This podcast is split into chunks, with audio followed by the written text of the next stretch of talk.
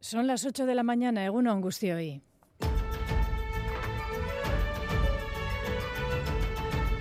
Crónica de Euskadi con Aichiber Bilbao. أيها السيدات والسادة لن نرحل لن نرحل لن نرحل es Mahmoud Abbas ayer desde Egipto, el presidente de la autoridad palestina. No nos iremos, no dejaremos nuestras tierras, decía ayer en una jornada desde Egipto de alta diplomacia que prometía mucho, pero que por la ausencia de uno de los principales actores, Estados Unidos, nació muerta en cuanto a soluciones a corto plazo.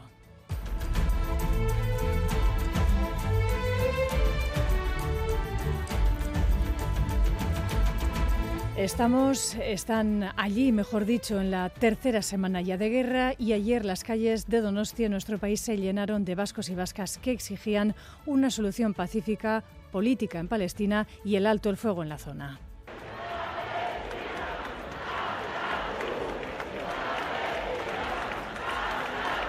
En Gaza y también en Cisjordania esta noche se han sucedido los ataques por ambas partes. Enseguida vamos con la última hora desde Israel en un día en que la atención del mundo también va a estar hoy en Argentina. ¿De qué salto al vacío me llaman? ¿De qué están hablando? Lo único que se van a caer al precipicio son ustedes, los chorros de la casta política. Es el candidato a la presidencia del país, Javier Milei, ultraderechista, ultraliberal y de corte populista, como han escuchado, quien tiene más opciones de ganar los comicios en el país, conectando con una sociedad hastiada de vivir una crisis económica crónica. La duda es si se deberá ir o no a una segunda vuelta. Sus dos máximos oponentes, ambos exministros, se conjuran para que así sea. Y en casa el debate sobre la ley vasca de educación se ha tensado estas últimas jornadas, estas últimas horas. Euskal Herria Bildu denunciaba ayer una gestión excluyente de ese debate a tenor de las declaraciones de algunos miembros del gobierno vasco. Piden aclaraciones ante posibles lagunas jurídicas, si bien el consejero Bildarratz apela al consenso. No es tanta la diferencia la que nos separa, eh, con lo cual lo que tenemos que hacer es desarmar las palabras, trabajemos por el acuerdo, veamos cómo podemos hacer lo posible con las enmiendas que se han presentado, con todos los textos que tenemos encima de la mesa. No es la mejor situación, estamos en una situación delicada, pero creemos que todavía hay tiempo. Hay tiempo y que esto se tiene que aclarar en el trámite parlamentario de la ley. Y lo que pedimos es un debate de rigor, tanto en términos pedagógicos como en términos jurídicos. Este es un fin de semana, nuevo fin de semana cargado de información deportiva. Titulares de la jornada, John Zubieta, Egunon. Hola, Egunon. Empezamos hablando del triunfo de la Real Sociedad que se impuso por 1-0 al Mallorca en el Real Arena gracias al tanto de, Brayes Méndez.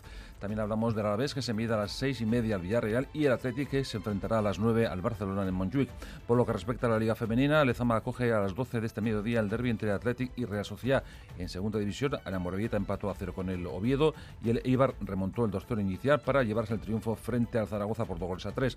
Eh, pelota, triunfo de Artola ante el Orden Tafalla en el 4 y medio por 22-18 y también hoy tenemos el Altuna Peña en Eibar. En baloncesto, 12 y media, el Bilbao Basket se enfrenta al Barcelona y a las 6 y media el Vasconia recibe al Unicaja. También en baloncesto femenino en este caso, el Ointe Guernica se impuso por 20 puntos al Valencia por 84-64. Esta tarde tenemos a la Rasquia y al Guipúzcoa Basket también jugando y en balonmano dos resultados, Vidasoa 37, Nava 26 y Vera Vera 36, Betionac 22. Es que Ricascoyón, buscamos ahora el pronóstico del tiempo para las próximas horas. Euskalmet, Nayara Barredo, Egunon. Egunon, hoy a pesar de ver algunos claros, durante buena parte de la jornada predominarán las nubes medias y altas. De todas formas, hasta bien entrada la noche, no esperamos lluvia. Por otro lado, soplará el viento del sur y a partir de la tarde irá ganando intensidad. Con esta situación, el ambiente volverá a ser bastante fresco en la mitad sur, con temperaturas por debajo de los 20 grados. En la vertiente cantábrica, sin embargo, la temperatura podría subir un poco más que ayer, alcanzando los 22 o 23 grados en la costa. Durante la noche, debido al paso de una pequeña borrasca, el viento se intensificará y comenzará a llover de sur a norte. Por lo tanto, hoy el cielo estará nublado por momentos, pero no lloverá hasta la noche y el viento del sur se irá intensificando a partir de la tarde. Atención en carreteras en la AP8 en Sornoza, dirección Cantabria. Un coche se ha salido de la vía, ha caído al río. Hay dos personas heridas, según informa el Departamento Vasco de Seguridad. Han sido trasladadas al hospital de Galdacao. Los servicios de limpieza y las grúas se encuentran en el lugar. AP8 en Sornoza, dirección Cantabria. Mucha precaución si circulan por este lugar. Reciban un saludo del equipo de esta crónica de Euskadi fin de semana, que en el control técnico coordinan Jorge Ibáñez y Aitor Arrizabalaga. Las 8 y 5 minutos. Comenzamos. Crónica de Euskadi con Aichiber Bilbao. Ciertamente había mucha expectación con la cita del Cairo ayer, pero si bien Estados Unidos eh, estas pasadas jornadas ha ejercido un papel muy activo en la diplomacia, su no asistencia ayer o muy testimonial a través de un delegado comercial de la embajada ha condicionado un final ciertamente corto en cuanto a resultados a corto plazo de cara a la desescalada del conflicto. Ausencia en buena medida por su posición respecto a Israel. No ha habido, tras la jornada, declaración conjunta final y Sara. Eso es, la cumbre finalmente ha concluido sin una declaración final. La treintena de líderes mundiales no ha llegado a un acuerdo para frenar la escalada de violencia y aumentar la ayuda humanitaria por las diferencias entre los países árabes y occidentales sobre la responsabilidad de Israel en el conflicto. Ha habido consenso en pedir el alto al fuego y en el llamamiento a proteger a los civiles. Lo decía, por ejemplo, la autoridad de Palestina, Mahmoud Abbas. La mayoría de los líderes también han coincidido en que la solución pasa por el reconocimiento de ambos estados. Secretario General de la ONU, Antonio Guterres. Pero los líderes europeos, aún así, han defendido el derecho de Israel a defenderse siempre dentro del derecho internacional. Lo hacía entre ellos Pedro Sánchez. We strongly condemn the terrorist attacks perpetrated against Israel, and we also recognize Israel's right to defend Pese a la sintonía en muchos temas, esto es lo que ha impedido que no se produzca una declaración conjunta, el rechazo de los líderes europeos a responsabilizar a Israel de la muerte de civiles. La cumbre, por tanto, termina sin declaración final, tampoco en cuanto a la ayuda humanitaria. Israel ha criticado duramente esta cita, mientras en la zona siguen los bombardeos por ambas partes, Xavi Segovia. Sí, una cumbre que ha sido criticada por Israel por no acordar una declaración de condena a Hamas. Algunas personas, según el gobierno hebreo, tienen dificultades para condenar el terrorismo, mientras los bombardeos no cesan. En las últimas horas, aviones de Israel han atacado una mezquita situada en la localidad de Jenin, en Cisjordania, que según Tel Aviv servía de infraestructura terrorista subterránea para Hamas y para la yihad islámica. Según la prensa local, esta mezquita estaría situada en un campo de refugiados. Un ataque que se produce mientras Israel continúa con los preparativos para su anunciada invasión terrestre de Gaza para eliminar a Hamas, una guerra con miles de fallecidos, secuestrados y damnificados para los que ayer se permitía la entrada de una mínima insuficiente ayuda humanitaria de 20 camiones. Francia asegura que el secretario general de la ONU, Antonio Guterres, le ha trasladado su esperanza de que a partir de mañana más camiones crucen esta frontera de Rafah de manera continuada y regular, una guerra que tiene a Estados Unidos como principal aliado de Israel. El presidente Biden Mr. President! Preguntado por si trata de retrasar la invasión israelí a Gaza, se ha limitado a decir que siguen hablando. Washington sigue reforzando su presencia en la zona con el envío de dos portaaviones, el Gerald Ford y el Eisenhower, y también la instalación de un sistema de defensa aéreo y batallones Patriot en toda la región. Por cierto, que una investigación independiente realizada en Canadá confirma con una alta probabilidad que el cohete que destruyó el hospital de Gaza el pasado martes no fue lanzado por Israel, sino desde el propio Gaza. Se trataría, dice la investigación, de un cohete errante. Y ayer un día más docenas de marchas por todo el mundo han exigido el fin de los ataques y una solución política para Palestina y también en nuestro país, en Donostia, miles de personas abarrotaron el centro de la ciudad, más de un centenar de adhesiones de asociaciones y agentes sociales. Ederne Frontela. A las cinco y media de la tarde partía desde el túnel del antiguo de Donostia la manifestación convocada por la iniciativa ciudadana Guernica Palestina. Miles de personas respondían a la llamada al grito Palestina Ascatu.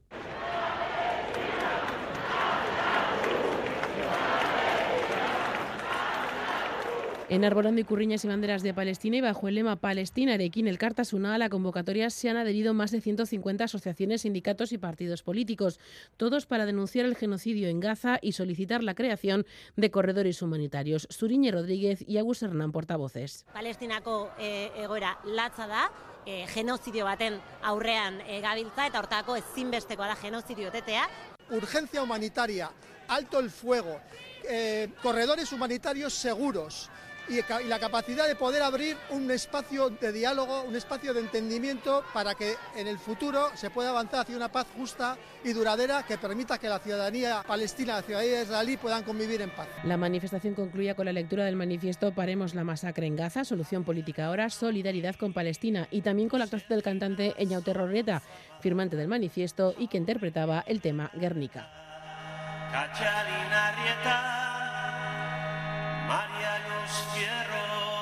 Las 8 y 10 de la mañana continuamos en Crónica de Euskadi fin de semana. La red ciudadana SARE presentaba ayer en Guernica un manifiesto bajo el título Compón Biderako Giltzak, con el que pretenden dar un paso más en el proceso para poner fin a las excepcionalidades en la política penitenciaria que se aplica a los presos y presas de ETA. Agustín Saronandia. El manifiesto, que cuenta con el respaldo de 200 representantes de distintos ámbitos de la sociedad, se presentó ayer a través de un vídeo en el que participan personalidades como el líder del Sinn Féin, Jerry Adams, o el lendakari Juan José Ibarreche. Sarratu, iraganeko minak, gorrotoak eta violentziak atzean usteko. Sare reclama la aplicación a los presos vascos de la normativa penitenciaria ordinaria para acabar así con las restricciones impuestas por la Audiencia Nacional a las progresiones de grado de los presos. Con la presentación de este manifiesto se pone en marcha una dinámica que tiene como objetivo implicar a toda la sociedad en la búsqueda de llaves que permitan abrir todas las puertas hacia la convivencia, según explicaba el portavoz de la Red Ciudadana, Joseba Azcárraga es decir, que podamos tener la sociedad vasca a través de sus instituciones políticas, de sus instituciones judiciales, de la propia sociedad, que sean los que marquen el camino de regreso a casa de los presos y presas. La dinámica con Pombi de la Giltzak culminará con la manifestación que se llevará a cabo en Bilbao el próximo 13 de enero. Y en Canarias no cesan de llegar embarcaciones con personas migrantes provenientes de África. Ayer sábado casi un millar de personas llegaron a las islas. Un millar. Una ruta migratoria canaria que es un asunto que el gobierno vasco sigue con sumo interés. Más del 80% de personas migrantes que llegan al dispositivo de Irún son provenientes de Canarias. Joana Sánchez. 943 migrantes, la mayoría de origen subsahariano, llegaron ayer a las islas en seis embarcaciones. Cinco de ellas se dirigían a la isla de El Hierro. De madrugada, 32 personas fueron rescatadas cerca de Gran Canaria. Poco después, el buque Salvamar Adara rescataba dos embarcaciones con 159 y 121 migrantes a pocas millas de El Hierro. Por la mañana arribaban dos cayucos más a la isla con 212 y 320 personas. Esta última, la embarcación con más número de pasajeros que ha llegado a El Hierro desde 1994, momento en el que se abrió la conocida como Ruta Canaria de las Pateras. La Guardia Civil también rescataba a otros 98 migrantes cerca de El Hierro, pero los trasladaba a Tenerife para intentar descongestionar los servicios de atención en la isla con 11.000 habitantes. Ha recibido en una semana a más de 1.500 personas. Es una situación que se repite ya cada semana. Y se lo contábamos en portada, las y los argentinos eligen hoy su presidente en medio una vez más de una grave situación económica, pero con la novedad de la irrupción con fuerza del candidato ultraderechista y ultraliberal Javier Milei, por delante, por cierto, en las encuestas previas. Fíjense que el día siguiente de ganar las primarias en su formación, el peso argentino sufrió una fuerte devaluación. En medio de la decepción del electorado por la situación del país, Milei aboga por eliminar, por exterminar, como le gusta decir, las estructuras eh, tales como ministerios de salud o educación, o propone también dolarizar para terminar con la inflación rampante en Argentina. Frente a él, los candidatos Sergio Massa, ministro de Economía, o también la exministra de Seguridad con el presidente Macri. La duda es si habrá o no, como él desea, segunda vuelta. Buenos Aires, Iraki, Iñaki Aramayo, Egunon. Egunon, más de 35 millones de argentinos están habilitados para elegir hoy entre cinco candidatos al próximo presidente, pero solo tres de ellos tienen la posibilidad de ser el sucesor de Alberto Fernández. Según las encuestas, el ultraderechista Javier Milei sería el ganador, aunque no le alcanzaría para convertirse hoy en el próximo presidente. El ministro de Economía Sergio Massa y la candidata de centro derecha Patricia Bullrich pelean voto a voto para llegar a la segunda vuelta de noviembre. Para ganar en primera vuelta se debe superar el 45% de los votos o al menos obtener más del 40% con una diferencia de 10 puntos sobre el rival inmediato. Javier Milei fue la gran sorpresa en agosto al triunfar en las primarias cuando las encuestas lo ubicaban en tercer lugar y ha conquistado al electorado con su mensaje de terminar con la casta, en referencia a la clase política en general, se opone al aborto, promete restar todo el poder posible al Estado y dolarizar la economía, entre otros. El peronista Sergio Massa debe hacer frente a los reclamos de la sociedad en un país donde la inflación interanual es del 140% y la pobreza superior al 40%. Tanto Patricia Burrich, ex ministra en el gobierno de Mauricio Macri, propone importantes reformas para resolver el flagelo de la inseguridad, el otro gran problema que enfrenta la Argentina. Además de presidente y vicepresidente, hoy se elige también a la mitad de los diputados, un tercio del Senado, parlamentarios del Mercosur, gobernadores y alcaldes. Y de vuelta a casa sobre la negociación de la Ley Vasca de Educación, el consejero de Educación, Joaquín Bildarratz, trataba ayer de limar asperezas con Euskal Herria Bildu, con quien el consejero sí parece querer contar para la aprobación de la ley, si bien desde el Gobierno otras voces dan por bueno el apoyo de los dos socios de Gobierno, PNV y Partido Socialista de Euskadi. Bildarratz pide, dice, desarmar las palabras y buscar el consenso. Mientras tanto, desde Euskal Herria Bildu, Pello Chandiano exigía ayer claridad en el debate en la ponencia y advierte de posibles recursos judiciales. No es tanta la diferencia la que nos separa, eh, con lo cual lo que tenemos que hacer es desarmar las palabras, trabajemos por el acuerdo, veamos cómo podemos hacer lo posible con las enmiendas que se han presentado, con todos los textos que tenemos encima de la mesa y cómo eh, lo traemos al acuerdo del 7 de abril del 2022, porque es posible. Si lo que se va a hacer el día después es un desarrollo reglamentario regulando los proyectos lingüísticos y su implementación en el sistema educativo tal cual lo describe el título cuarto, pues entonces cabrá recurso, auspiciado solamente por Vox, por el PP, y esto termina dirimiéndose en los juzgados. Por lo tanto, esto es una irresponsabilidad por parte del legislador. Las 8 y 16 minutos de la mañana, más asuntos. Mañana lunes comienza la audiencia de Vizcaya, el juicio contra Nelson David, el presunto asesino de hombres con los que conectaba a través de una aplicación de citas. Un asunto que hasta su entrega de manera voluntaria, tras ser difundidas imágenes, puso en jaque a la policía vasca y sembró cierta alarma. Es el primer juicio al que se podría enfrentar y se le juzga por el caso en el que la víctima sobrevivió y permitió abrir una línea de investigación por otros casos con víctimas mortales. Un juicio que podría afianzar la acusación para futuros juicios por el resto de víctimas. Natalia Serrano.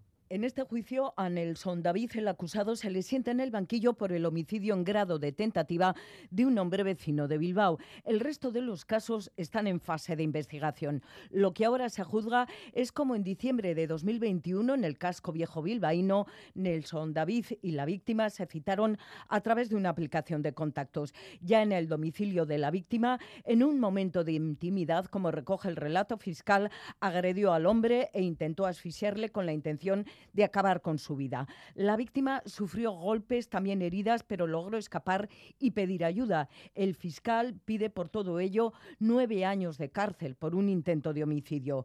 Gaytul, la Asociación de Gays, Lesbianas, Trans, Bisexuales e Intersexuales de Euskadi, está personada como acusación popular y pide 17 años de condena. Ve más que tentativa de homicidio, ve tentativa de asesinato y suma además el agravante de delito por motivo de discriminación de sexo. La denuncia de este caso y la detención del acusado, que dejó un reguero de pistas, arrancó una investigación de la Erchancha sobre tres muertes en Bilbao que inicialmente habían sido consideradas naturales y que ahora se investigan. Una más, hoy se celebra el Día del Hongo. Muchos de ustedes quizás nos escuchen desde el coche en plena salida setera a Burgos, a Soria o a Navarra. En Ultzama celebran hoy una jornada especial en plena temporada de recogida de setas. Susana Armentia. 6.000 hectáreas repletas de hayedos y robledales acogen este parque micológico que nació de la necesidad de regular la recolección de setas en el valle. Y vienen pues desde Valencia, desde Barcelona, Madrid, y zonas un poquito más lejanas. Todos con la intención de recoger setas hasta un máximo de 8 kilos por persona y día. Javier Gómez Urrutia, responsable del parque, adelanta que hoy hay servicio gratuito para identificar setas comestibles de las que no lo son. Hay algunas especies de boletus que la gente está empezando a coger, pero son de, esas, de esos boletus que cuando los cortas se ponen azules, que tienen colores rojos. Hay algunos comestibles, otros son tóxicos. El otoño es la época ideal para recolectar y consumir este manjar que este año se ha adelantado. Han salido antes de tiempo porque llovió a final de agosto, principios de septiembre y bueno, sobre todo muchísimo boletus ha salido y especies que no salían otros años, pues también han salido, como la manita cesárea, que es la reina de las setas. A manita cesárea por la que se ha llegado a pagar 25 euros el kilo, hoy se puede comprar en el frontón de Ulzama, donde para celebrar el Día del Hongo se dan cita puestos con las mejores setas, además de degustaciones gastronómicas y artesanos en madera. Las 8 y, casi 20 minutos de la mañana, tiempo ahora para la actualidad deportiva en Radio Euskadi. Crónica de Euskadi. Deportes. Y para ello saludamos de nuevo a John Zubieta. Egunon, John. Hola, Egunon. Empezamos hablando de fútbol, del nuevo triunfo de la Real Sociedad que se impuso por 1-0 al Mallorca en el Real Arena gracias al tanto de Méndez en la segunda parte. Hubo que sufrir lo suyo para ganar a los bermellones, como reconoció Imanol Alguacil. Eh, no obstante, creo que en el segundo tiempo hemos mejorado, hemos sido, bueno, eh, hemos estado de otra manera y, creo que, que el 1-0 era, era justo. Hemos tenido las situaciones para hacer el 2-0 pero bueno, sabíamos que con un 1-0, eh, estando en Mallorca con Larín, Muriqui y, sabiendo que, ellos iban a arriesgar al final, pues que tocaba sufrir como no puede ser de otra manera. Había que sufrir. Pasamos ahora a hablar del Alavés que se mide a las seis y media al Villarreal. Raúl Pando, Eurón. Egunon John, el Alavés eh, busca esta tarde en el Estadio de la Cerámica su primera victoria a domicilio de la temporada. Lejos de Mendizorroza, solo ha conseguido de momento el empate eh, de Balaídos eh, frente al Celta. Javi López y Benavides son baja por molestias físicas en ambos casos. Diallo y Eneco Ortiz, los jóvenes del filial, entraron en la convocatoria. Cree Luis García Plaza que para intentar conseguir un resultado positivo es necesario hacer gol esta tarde. Tenemos que hacer un gran partido para ganar. Yo creo que para sacar, mi opinión es que para sacar algo positivo de allí tenemos que marcar. Para sacar algo positivo, no te digo para ganar incluso, sino tenemos que marcar porque ellos tienen mucha calidad y en cualquier momento cualquiera que aparece puede hacer un gol. Los dos equipos, Villarreal y Alavés, están con ocho puntos en la tabla clasificatoria. Y del Alavés pasamos al Atleti, que se enfrentará a las nueve al Barcelona en Montjuic. Destaca la reaparición de Luis de, Ruiz de Galarreta tras perderse varios encuentros por sanción. Valverde incluye a los hermanos Williams en la convocatoria, también a Nolasco Ain. Vesga sigue sin entrar. Pese a la dificultad de la empresa, el entrenador rojo y blanco cree que se trata de una buena oportunidad. Se trata de obviamente de, maximizar nuestras virtudes, de minimizar las suyas. Sabemos que es complicado y sabemos que cómo es, cómo es jugar allí, que muchas veces el, el, balón no sale nunca porque ellos mantienen la posesión y además son insistentes y tienen un ataque muy, muy potente y al mismo tiempo no, sé, una línea defensiva capaz de sostenerte eh, o sostenerse con mucho espacio a la espalda. Entonces, pues... Eh, eso lo ha hecho complicado otras veces. Vamos a ver si mañana, claro, eh, lo podemos hacer. Lo que pasa es que hay tantas, eh, eh, como has dicho antes, incertidumbres en un partido que, nosotros tenemos que hacer que esa incertidumbre sea certidumbre para nosotros. Estamos sabiendo que, obviamente habrá momentos en los que lo podamos pasar mal, pero vamos a ver si lo podemos conseguir. Pero está claro que es un, que es un equipazo. Un equipazo en el que milita Íñigo Martínez. Le preguntaron si le echa de menos. Vamos, me centro en los jugadores que tenemos. Eh, evidentemente Íñigo es un gran jugador, eh, por eso lo ha fichado, el Versa se, se, fijó en él y, le deseamos lo mejor. Aquí nosotros, con nosotros hizo grandes partidos, eh, es un gran profesional y, y, bueno, pero prefiero centrarme en lo que, en lo que tenemos. Y por lo que respecta a la Liga Femenina, Lezama acoge a las 12 del mediodía el derby entre el Athletic y la Real Sociedad. David Aznar, entrenador de las Blancas, espera que las suyas rayen a un gran nivel. Es verdad que venimos de una derrota que, no, nos esperábamos eh, contra el Villarreal, eh, fuera de casa. Teníamos muchas ganas de conseguir nuestra primera victoria. Pero también somos conscientes de que esto es un partido completamente diferente. He vivido, como he dicho antes, otros derbis. Eh, lo que menos importa es eh, de dónde vienes. Lo que importa es que juegas contra, contra un rival que es más que un rival, ¿no? Y, eso siempre te da un plus en, la semana. Lo hemos vivido durante toda la semana. Veo al equipo más concentrado y más preparado que nunca y, bueno, pues tenemos muchas ganas ¿no? de afrontar este partido. Por cierto que el míster recupera al Espuru y Azcora. Y por su parte Natalia Arroyo entiende que el derby les llega en un buen momento. Llega cuando llega, no, no nos hemos planteado, llega, nos llega bien, no tengo la sensación de que llega en un momento en el que, eh, aunque en octubre todavía tenemos que hablar de, ¿no? de un equipo que andamos eh, buscándonos, eh, ¿no? intentando iniciar las bases que van a sentar la temporada, creo que ya estamos todos con, recorrido suficiente como para plantear el mejor partido posible, el mejor derby posible, tanto, tanto David con el Atlético como nosotras, creo que estamos ya con, bueno, con muchas cosas probadas y con las ideas bastante claras, así que nos llega bien y además históricamente a veces ha sido también jornadas iniciales o primer tramo de temporada, así que es un clásico ya que, que esté a estas alturas. Pasamos ahora a la segunda división, que deparó un empate y un triunfo a domicilio. El Amorebieta no pudo anotar ante el Oviedo y acabó con 10 por la expulsión de Carbonell a falta de pocos minutos para la conclusión del partido. Aris Mójica hacía una valoración positiva del rendimiento de su equipo. Creo que, que, la segunda parte hemos empezado mucho mejor, hemos ganado disputas, caídas, que en la primera parte nos estaba costando, eh, generando situaciones de ataque, ocasiones, pero bueno, en estos momentos eh, las situaciones de ataque y las ocasiones, pues estamos en un momento que, que no está de cara y bueno, hay que seguir, pero sobre todo el trabajo que ha hecho el equipo, ¿no? Con uno menos, ¿no? Eh, con una expulsión que, que bueno, que, que, bueno, nos ha dejado con 10 y bueno, hay que, había que seguir, había que trabajar. Quien sí marcó fue el Eibar, que remontó el 2-0 con el que se llegó al descanso ante Zaragoza en la Romareda y acabó imponiéndose por 2-3 gracias a los tantos de Bautista, Stoikov y Akeche, este de manera espectacular y casi al final del choque. Un choque que dejaba muy satisfecho a Joseba Echeverría. Es una victoria de, mucho prestigio en un campo que, es muy difícil ganar y sobre todo cómo, cómo lo hemos hecho. ¿no? Eh, bueno, en el descanso eh, lo veíamos eh, complicado por el resultado, pero ya, ya les hemos dicho que al final eh, los primeros 35 minutos era lo que, lo que queríamos ver en cuanto al juego, en cuanto a las intensidades y creer en, ese 2-1. Y el 2-1 nos ha hecho creer mucho y, y, bueno, y al final pues nos hemos llevado el partido, pues yo creo que, que en un partido también muy bonito para el espectador.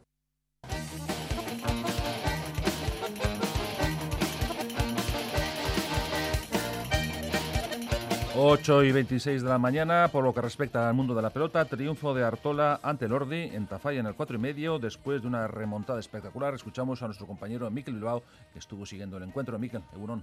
Egunon John, Artola remontó un 18 a 13 y logró un punto que le mantiene muy vivo en el 4 y medio. El de la guía tiró de físico porque terminó el duelo más entero que su rival, Kaitor Elordi. Eh, fue tras el segundo parón, tras el 18 a 13, cuando el Daleguía reaccionó, dio un paso adelante y remontó. Jugó mejor ante Altuna. Aquel día perdió Ayer jugó peor, pero ganó. Sin embargo, ayer lo que valía era ganar.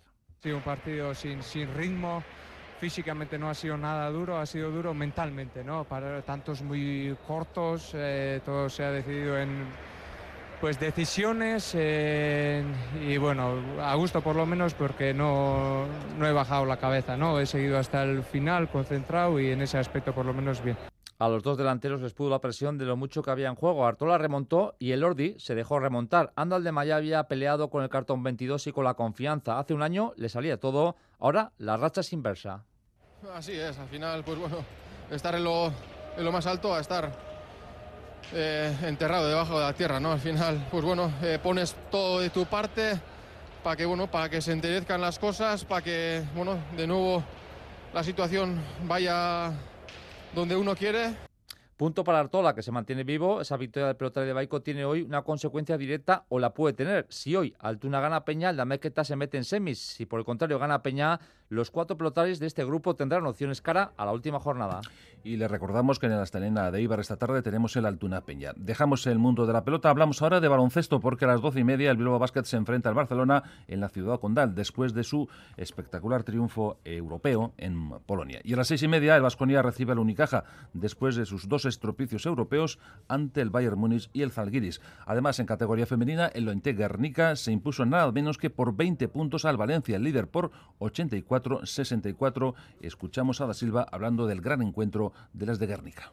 Eh, nos quedamos ahí cortas el miércoles, entonces ajustamos algunas cosas de defensa que hoy nos ha ayudado a ganar el partido. Yo creo que en general hemos hecho un trabajo increíble, hemos seguido el plan de partido y nos ha ido bien.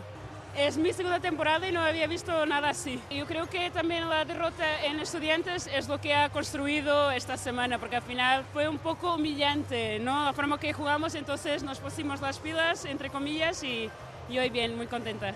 Muy contentas. Hoy tenemos también en baloncesto la Araski jugando ante el Barcelona, será a las cinco y media, y al Guipúzcoa Basket ante el Girona a las seis y cuarto, en ambos casos a domicilio. Y en la Liga Lev Oro, el GBC se mide al Oviedo en Asturias. Vamos terminando y lo hacemos con dos apuntes de balonmano, dos resultados, Vidasoa 37, Nava 26 y Veravera 36, Betionac 22. Escuchamos a Ana Erauskin del Veravera destacando el buen inicio de las guipuzcoanas. Sabíamos que, bueno, Betiona que es un equipo muy peleón y teníamos que salir muy intensas y muy concentradas desde el principio y bueno, yo creo que así ha sido. Victoria concluyente del actual líder. Y además, un último apunte, la Naitasuna se mide a las cinco y media al Sagunto a domicilio. Nada más hasta aquí el tiempo del deporte. Recuerden que estamos pendientes de ese partido que se jugará a partir de las 12 de mediodía en el Fama entre el Athletic y eh, la red social Derby por todo lo alto.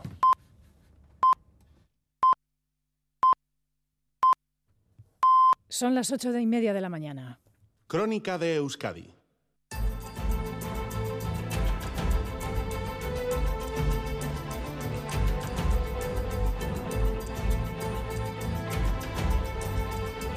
Buscamos el pronóstico del tiempo para las próximas horas. Nayera Barredo, Euskalmet, Egunon.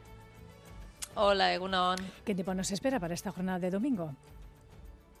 Bueno, pues en principio ambiente seco hasta últimas horas, hasta la noche al menos.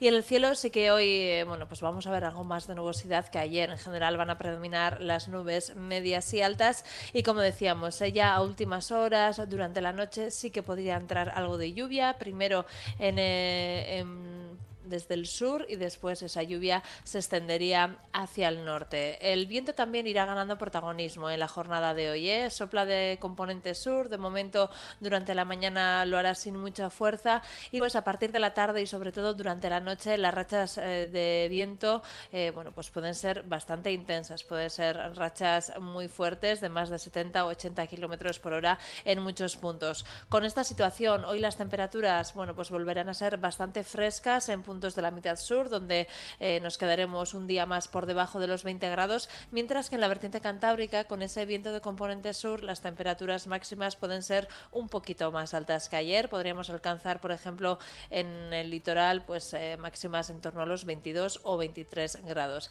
En definitiva, eh, algunos intervalos nubosos, como decíamos, y ese viento de componente sur que irá ganando protagonismo a partir de la tarde. ¿Y qué tiempo nos espera ya para mañana? ¿Cómo vamos a comenzar la semana? Bueno, pues mañana eh, todavía seguiremos hablando del viento, sobre todo a primeras horas, ya que todavía soplará con bastante fuerza, pero a su vez eso va a hacer que el amanecer mañana sea algo más templado que hoy.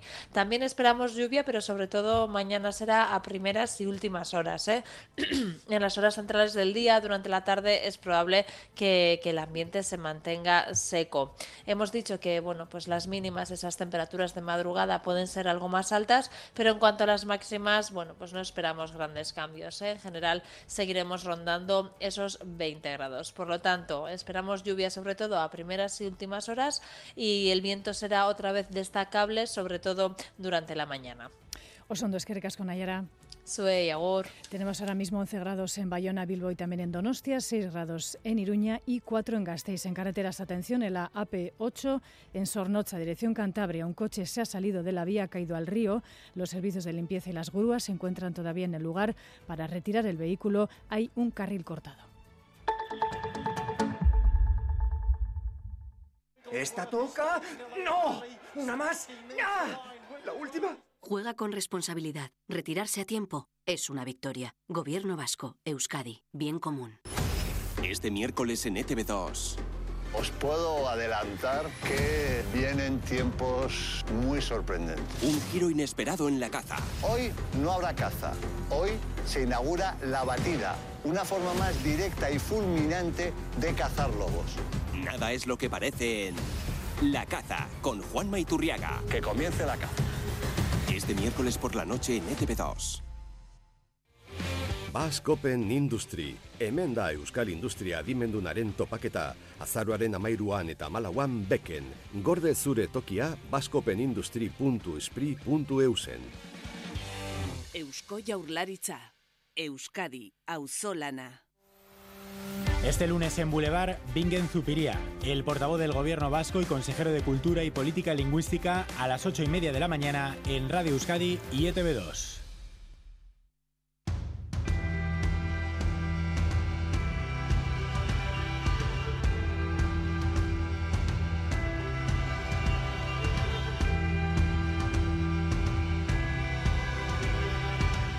Las 8 y 34 minutos de la mañana, tiempo ahora para la entrevista de actualidad en Crónica de Euskadi fin de semana. Saludamos en nuestros estudios de Bilbao al presidente del Partido Nacionalista Vasco, Doni Ortuzar. Egunon, eh, señor Ortuzar. Egunon. Es que ricasco tortzegatik.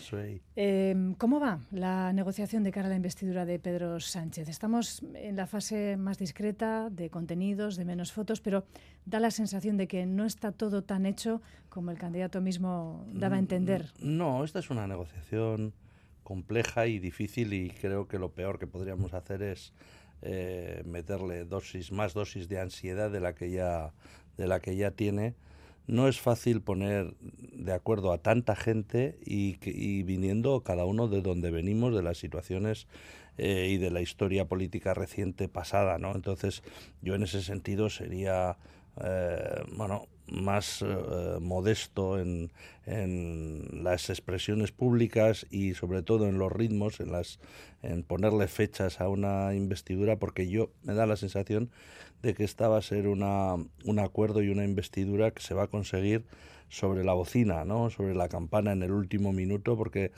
eh, la, las negociaciones son complejas en lo material, que siempre suelen ser en lo material, pero también lo son en lo simbólico, porque estamos hablando de, cosas muy importantes, ¿no? En el caso catalán estamos hablando de qué juicio político se le hace al proceso político que ha tenido Cataluña en los últimos tiempos, cómo, cómo se solventa o cómo se supera aquella ruptura que hubo, eh, en los términos de por ejemplo, de Euskadi o del PNV, estamos hablando del término nación, de, de, del término bilateralidad, de, de, palabras que se usan mucho, pero cada uno les suele querer dar un significado diferente.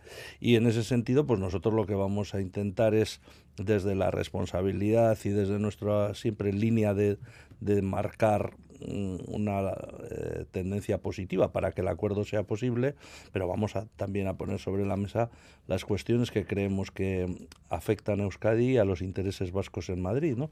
Entonces, todo esto, si sumamos a los catalanes, a sumar, etcétera, pues hombre, hace que sea una negociación multilateral a cinco o seis bandas diferentes en las que Pedro Sánchez y su equipo se van a tener que fajar mucho, porque además todos venimos de una experiencia de relaciones con él y, no ha sido del todo satisfactoria. Entonces, cada uno ahora querrá am amarrar ¿no? eh, su negociación y garantizar que luego se va a cumplir, ¿no? porque esa, yo creo que ese es un mínimo común denominador que tenemos todos, ¿no? que la legislatura que este acuerdo no sea para una investidura, sino que sea también para toda la legislatura, dure hasta lo que dure, pero, pero que haya un acuerdo que, que permita darle tiempo al gobierno y a la política para que los acuerdos eh, se cumplan. Decía usted que no, eh, bueno, vienen ya de una trayectoria de, de, estos últimos años y quieren que no se repita lo ocurrido eh, con la, el, el, último acuerdo, el último apoyo al Partido uh -huh. Socialista en este caso. Eh, ¿Cómo van a amarrar lo ya pactado? Hablaba usted de un compromiso taxativo en este caso sobre transferencias pendientes. Sí, ¿Cómo lo van a atar? Bueno, eh, de eso es de lo que tenemos que empezar a hablar ahora, ¿no? Cómo ambas partes nos sentimos suficientemente eh, cómodas y contentas de, para dar cumplimiento a este asunto. Lo que está claro es que una eh, simple declaración de buenas intenciones no vale. Hace falta un mayor compromiso con unos plazos de tiempo y con, ¿no? con, con unas eh, guías de por dónde tienen que ir los acuerdos, porque si no nos vamos a perder en negociaciones múltiples a lo largo de los meses o años que dure la legislatura. ¿no? Y en, ese, en eso estamos ahora, en este momento, viendo cómo podemos conseguir que los compromisos tengan un horizonte de cumplimiento cierto ¿no? y eh, que eso permita que, que, vayamos tranquilos al acuerdo. Uh -huh. eh, también hablan, aparte de eh, esas transferencias pendientes, en torno a 30 que están pendientes ya pactadas en el anterior acuerdo, eh, un salto en materia de estatus político de Euskadi, mm. un reconocimiento eh, nacional de Euskadi. ¿Cómo se puede materializar eso? Bueno, pues es, también es, es nosotros no queremos tensionar la, la política española que, ya lo está bastante y además de yo creo que de una manera muy artificial y con poco con poco sentido común no pero también creemos que ha llegado el momento de hablar de, de, la cuestión nacional vasca y de la cuestión nacional catalana, por supuesto, y si los gallegos se animaran y mayoritariamente lo pidieran, también de la cuestión nacional eh, gallega, porque llevamos 40 años obviando este debate, pero lo cierto es que en estos 40 años han pasado muchas cosas y muchas de ellas no han sido buenas, ¿no? Hemos tenido cosas buenas y tenemos un autogobierno muy potente, probablemente el mayor autogobierno que tenga una nación sin Estado en, en, el ámbito de Europa y eso nosotros lo reconocemos, lo ponemos en valor y creemos que es el punto sobre el que tenemos que construir el futuro, pero ha habido muchas cosas negativas. ¿no? Y también ha habido una indefinición de la propia Constitución que hablaba de nacionalidades y regiones y luego ni hemos sabido muy bien qué quería decir eso de nacionalidad, ni se ha notado mucho en la, en la realidad la diferenciación entre nacionalidades y regiones. Creemos que ha llegado el momento de hablar y de llamarle a las cosas por su nombre. ¿no?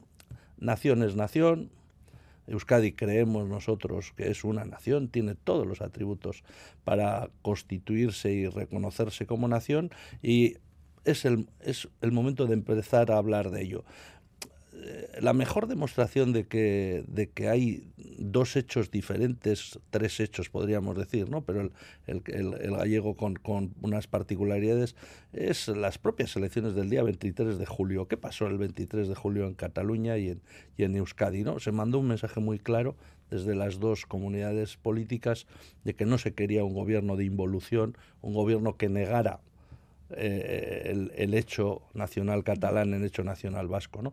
Pues si eso es así, yo creo que Pedro Sánchez tiene que ser coherente con lo que, con lo que pasó el 23 de julio. ¿no? Al final vamos a ser vascos y catalanes quienes le vamos a upar a otro mandato en la Moncloa.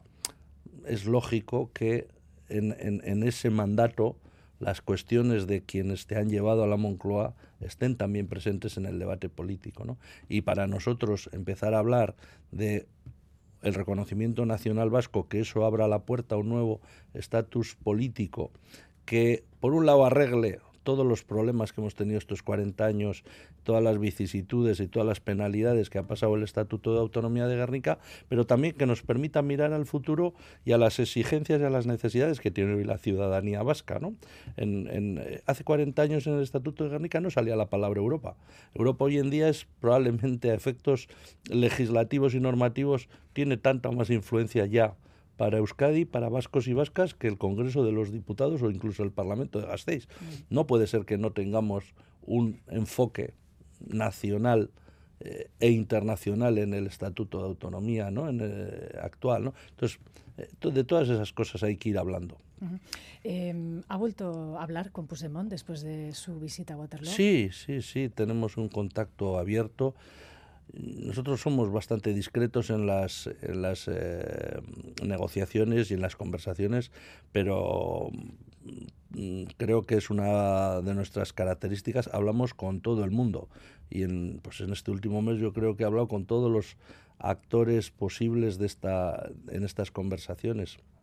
Y es bueno además hacerlo, ¿eh? es bueno porque mm, vamos, tampoco puedes uh, enseñar todas tus cartas, ni, ni ellos me lo hacen a mí, ni yo a ellos, pero sí que es bueno para tomar la temperatura y sobre todo para en los momentos en los que en algún sitio hay eh, chispazos, no producir más. ¿no? Nuestra idea es la de coadyuvar a que esto salga bien. Nosotros no queremos nuevas elecciones y queremos que haya que haya un espacio de acuerdo que, que permita un desarrollo político a Euskadi, en este caso también a Cataluña y, al, y a todo el Estado español con un gobierno de progreso abierto a, a negociar y hablar con, con, con quienes pensamos diferente y vemos un diferente el Estado español de lo que ellos lo ven. ¿no?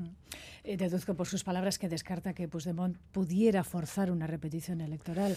A, a Yo creo que no lo quiere. De que Yo, podría volver con una amnistía. Sinceramente creo que en la, en la mente de, de, casi nadie está la repetición electoral, pero tampoco eso lo pueden utilizar desde, desde el gobierno como una especie de, de, de espada de Damocles. ¿no? Oye, si si no, yo no te puedo aceptar esto y como no te lo acepto, eh, vamos a elecciones y tú verás, ¿no? Porque en las elecciones hay una creencia generalizada de que en las elecciones van a salir eh, beneficiados los, los partidos que polarizan, ¿no? El PSOE y el PP, pero ojo que las repeticiones electorales las carga el diablo. La última vez, hace unos años, Sánchez ya probó de esa medicina y obtuvo menos representación que, que en la anterior, ¿no? O también puede pasar que tú subas, pero el otro, tu contrincante suba más, con lo cual yo no arriesgaría. Creo que sería un fracaso colectivo grande que, que tuviéramos que ir a nuevas elecciones. Por eso yo creo que hay que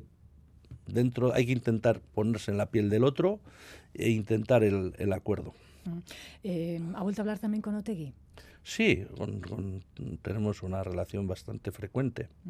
Digo, porque en vísperas de esa reunión con Puigdemont también estuvo un encuentro sí, en el Parlamento pero bueno, Vasco. pero no tenía, no había ninguna relación de causalidad. Fíjese, Mm. le voy a contar un secreto. Yo no le podí, no le pude decir a, a, la, a Arnaldo Tegui que me iba a reunir con Puigdemont porque habíamos quedado en, en una discreción Absoluta. máxima hasta el día que se produjera, porque, y yo lo entiendo, ¿eh? porque por, por, por el lado de la eh, catalán, ellos tienen que medir mucho sus, sus apariciones y cómo, y, bueno, hasta por razones de seguridad, ¿no?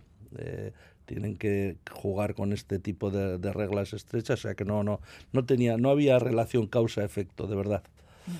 Eh, eh, varios de los partidos vascos eh, tienen ya candidatos para las próximas elecciones autonómicas. ¿El Partido Nacionalista Vasco cuándo va a abrir ese debate? Bueno, pues cuando toque, que todavía no toca, ¿eh? yo creo que hay, bueno, no sé, me da la sensación de que de que hay se, dice que la que estamos nerviosos el PNV y tal me da la sensación de que aquí está hay más gente gente más nerviosa que nosotros porque han empezado ya la carrera de, la, de las nominaciones no claro, son partidos que tienen la suerte de poder casi aplicar el dedazo a la hora de, ¿no? de determinar sus liderazgos. Nosotros no, nosotros necesitamos un proceso que siendo un proceso tan importante como el de, el de la candidatura a la lenda caricha, pues eh, se demora por lo menos mes y medio, casi dos meses, y tenemos que hacerlo bien y tenemos que hacerlo en un buen momento en el que la gente esté con la cabeza pendiente de eso. Ahora, en la situación política del Estado español, no parece que es el mejor momento, ¿no? Ni tan siquiera sabemos qué va a pasar en esa legislatura, ¿no? Eh, que, no acaba más que de empezar en el Estado español, que puede interferir en, en, en, el final de la, la, legislatura vasca. Por lo tanto, hay tiempo. Nosotros estamos tranquilos y tranquilas. Vamos a hacer, yo creo, le veo al Lendakari muy centrado en terminar la legislatura cumpliendo el programa de gobierno y los planes estratégicos que él eh, y su gobierno han adoptado y habrá tiempo, habrá tiempo para, para tomar esas decisiones y para poner en marcha el, el, calendario, porque las elecciones pues serán cuando el Endacari decida también, ¿no? Hasta ahora yo creo que el Endacari ha optado siempre, ha decidido siempre muy bien cuando tocaban elecciones y mirando sobre todo al país, no tanto a, las, a sus intereses o a los del partido, y, y esta vez será así también y lo hará en el mejor momento posible para, para Euskadi y para, y para que haya un desarrollo político natural y normal en, en, en esas elecciones. ¿no? ¿Será Orgullo el candidato? Si no hemos empezado el proceso todavía. No, Se verá. no, es, eso, nuestro, nuestro modelo es un poco diferente. Y yo pero usted que... eh, conoce muy bien las, las agrupaciones sí, pero, municipales. Pero todavía no hemos empezado el proceso. Entonces, simplemente por respeto a la gente no podemos, no podemos hablar de estas cosas. Yo ya entiendo ¿eh? que, no, que, es, periodísticamente es, es, interesante y que para eh, los modelos de otros partidos pues esto es una tontería, pero en nuestro caso no, no lo es. Nosotros nos debemos a un procedimiento y a nuestras bases y las bases tienen que ser las primeras en conocer todo, ¿no? Y es absolutamente respetable, lógicamente. Sí, sí. Eh, la vicelendacari Diamantia decía esta semana en estos mismos micrófonos eh, no compartir de alguna manera, decía, el análisis del Endacari Urcullu sobre las huelgas y el, la movilización y el desgaste eh, que eso supone para el gobierno. Mendia decía que el PS está en el gobierno y que los resultados electorales, en su caso, han sido buenos, incluso mejores bueno, bueno, que otras citas. Bueno, hombre, no me quiero meter con no me quiero meter con, con el con el socio ni con Idoya claro hombre depende de dónde parta uno no probablemente en el 19 venían uno de uno de, los, de sus peores resultados históricos y nosotros del mejor de nuestra historia no yo creo no, no creo que el Endacari y yo mismo hemos expresado eh, eh, una convicción eh, de que hay un que se está dando una utilización política a la conflictividad social y que eh, en ese intento de utilización política se está echando más leña al fuego de los conflictos de lo que sería razonable echar, ¿no? Y hay conflictos que se han alargado artificialmente durante mucho tiempo, pudiendo haber llegado a acuerdos que se han llegado casualmente 15 días después de que pasaran unas elecciones, ¿no? Entonces, no sé, pero en matemáticas dos y dos son cuatro, ¿no? Y cuando las cosas van repitiéndose y van, ¿no? Porque nos pasó, tuvimos un rebrote de la conflictividad social antes de las elecciones de, de mayo. Después tuvimos otro rebrote en vísperas de las elecciones de julio. Ahora se nos eh, anuncia en vísperas de, ya del tramo final de la legislatura un otoño caliente preventivo, porque tampoco sabemos, hay conflictos que no han empezado y ya eh, se están poniendo eh, la venda antes que la herida. Bueno, que responde, que está organizado, que hay una mano negra que lo mueve todo, pues probablemente no pero que hay una conjunción de factores y hay una utilización política de dinámicas sindicales y que hay mismas longitudes de ondas entre algunos sindicatos y algunos partidos, no me cabe la menor duda. Que la gente tiene derecho a ir a la huelga y, por supuesto, yo, yo soy afiliado sindical, entonces, y he sido miembro de un comité de empresa, he sido delegado, no tengo, no, no, no, es así. Pero también puede haber utilizaciones políticas de luchas legítimas sindicales, legítimas o, discutibles, pero, pero que cada uno defiende lo suyo, eso por supuesto, ¿no? que era lo que yo le quería entender también a lo que decía Idoia el otro día, que ellos no se pueden oponer, nosotros tampoco nos oponemos al derecho a la huelga ni al derecho a la protesta, siempre que vaya dentro de unos cauces de, de respeto a, los servicios públicos y a, los demás, ¿no? Pero, pero bueno, pero aún así se puede reconocer que, que, en, que en algunas de esas de esos conflictos ha habido una utilización política clarísima. Trasladó este análisis a la secretaria general de, o la coordinadora, una de las coordinadoras del sindicato LAB con la que se ha reunido esta semana. Sí, pues sí, hablamos de esto, hablamos de esto y ella me desmintió pero claro, yo creo que fue un, llevábamos mucho tiempo sin, sin reunirnos y para mí desde luego fue una, una reunión muy, muy positiva y clarificadora y creo que me da la sensación de que, de que el sindicato LAB está en un momento bonito de decisión de por dónde quiere ir y a qué cosas se quiere dedicar y, y cuál es su ámbito, creo que ha visto un hueco ¿no? que otros están dejando en, en, el, en el panorama sindical y bueno, pues desde luego mm, en, en mi mano, si en mi mano está, seguiremos hablando con ellos, ¿no? Pero hablamos de todo esto y bueno, no llegamos a, no teníamos el mismo diagnóstico, pero eso es normal, ¿no? Eh, volvemos a, la, bueno, a la dinámica preelectoral, vamos a decir. Em, eh, ¿Qué le parecen las declaraciones de quien a todas luces va a, presidir el Partido Popular Vasco, eh, Javier de Andrés? Em, dice que bueno, van a ir un poco a por el voto que ha huido del Partido Nacionalista Vasco en las últimas elecciones. Bueno, yo creo que cada uno bastante tenemos con mantener lo nuestro, ¿no? Yo le recomendaría al señor de Andrés que mire la trastienda en lugar de ir al escaparate de otros, porque, bueno, no creo que la situación electoral del Partido Popular en Euskadi sea bollante y creo que no lo va a ser en el, en el futuro. Al, PNV no se le han ido, no hemos tenido fuga de votos a, a, a otros partidos. Es prácticamente, vamos, nuestros estudios lo que dicen es que es prácticamente anecdótico, ¿no?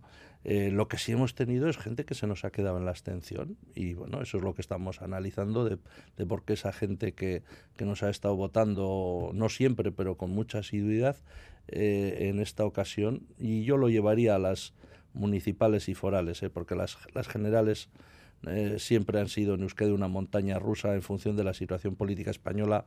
Una parte del electorado eh, vasco decodifica en, en, en, ¿no? en análisis español, vamos a decir, y no vasco.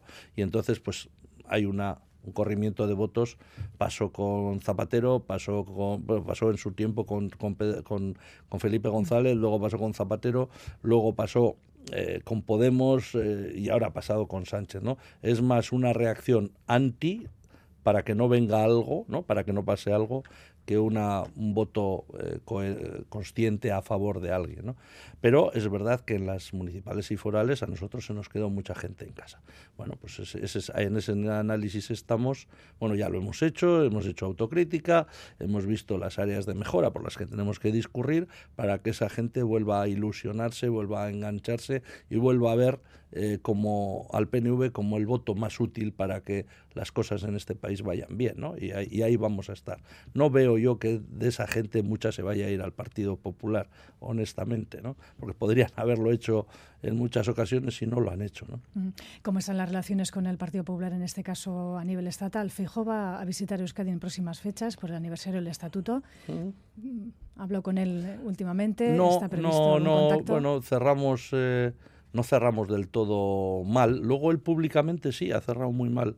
Eh, o sea, no, no, no, se, no se compadece el tenor de las conversaciones privadas que hemos tenido con luego la expresión que él tuvo en el Congreso de los Diputados en, el, en, la, en su sesión de investidura, que creo que, que innecesariamente fue atacó al, al PNV, cuando yo creo que lo que tiene que hacer es entender que en estas condiciones el problema no lo tiene el PNV.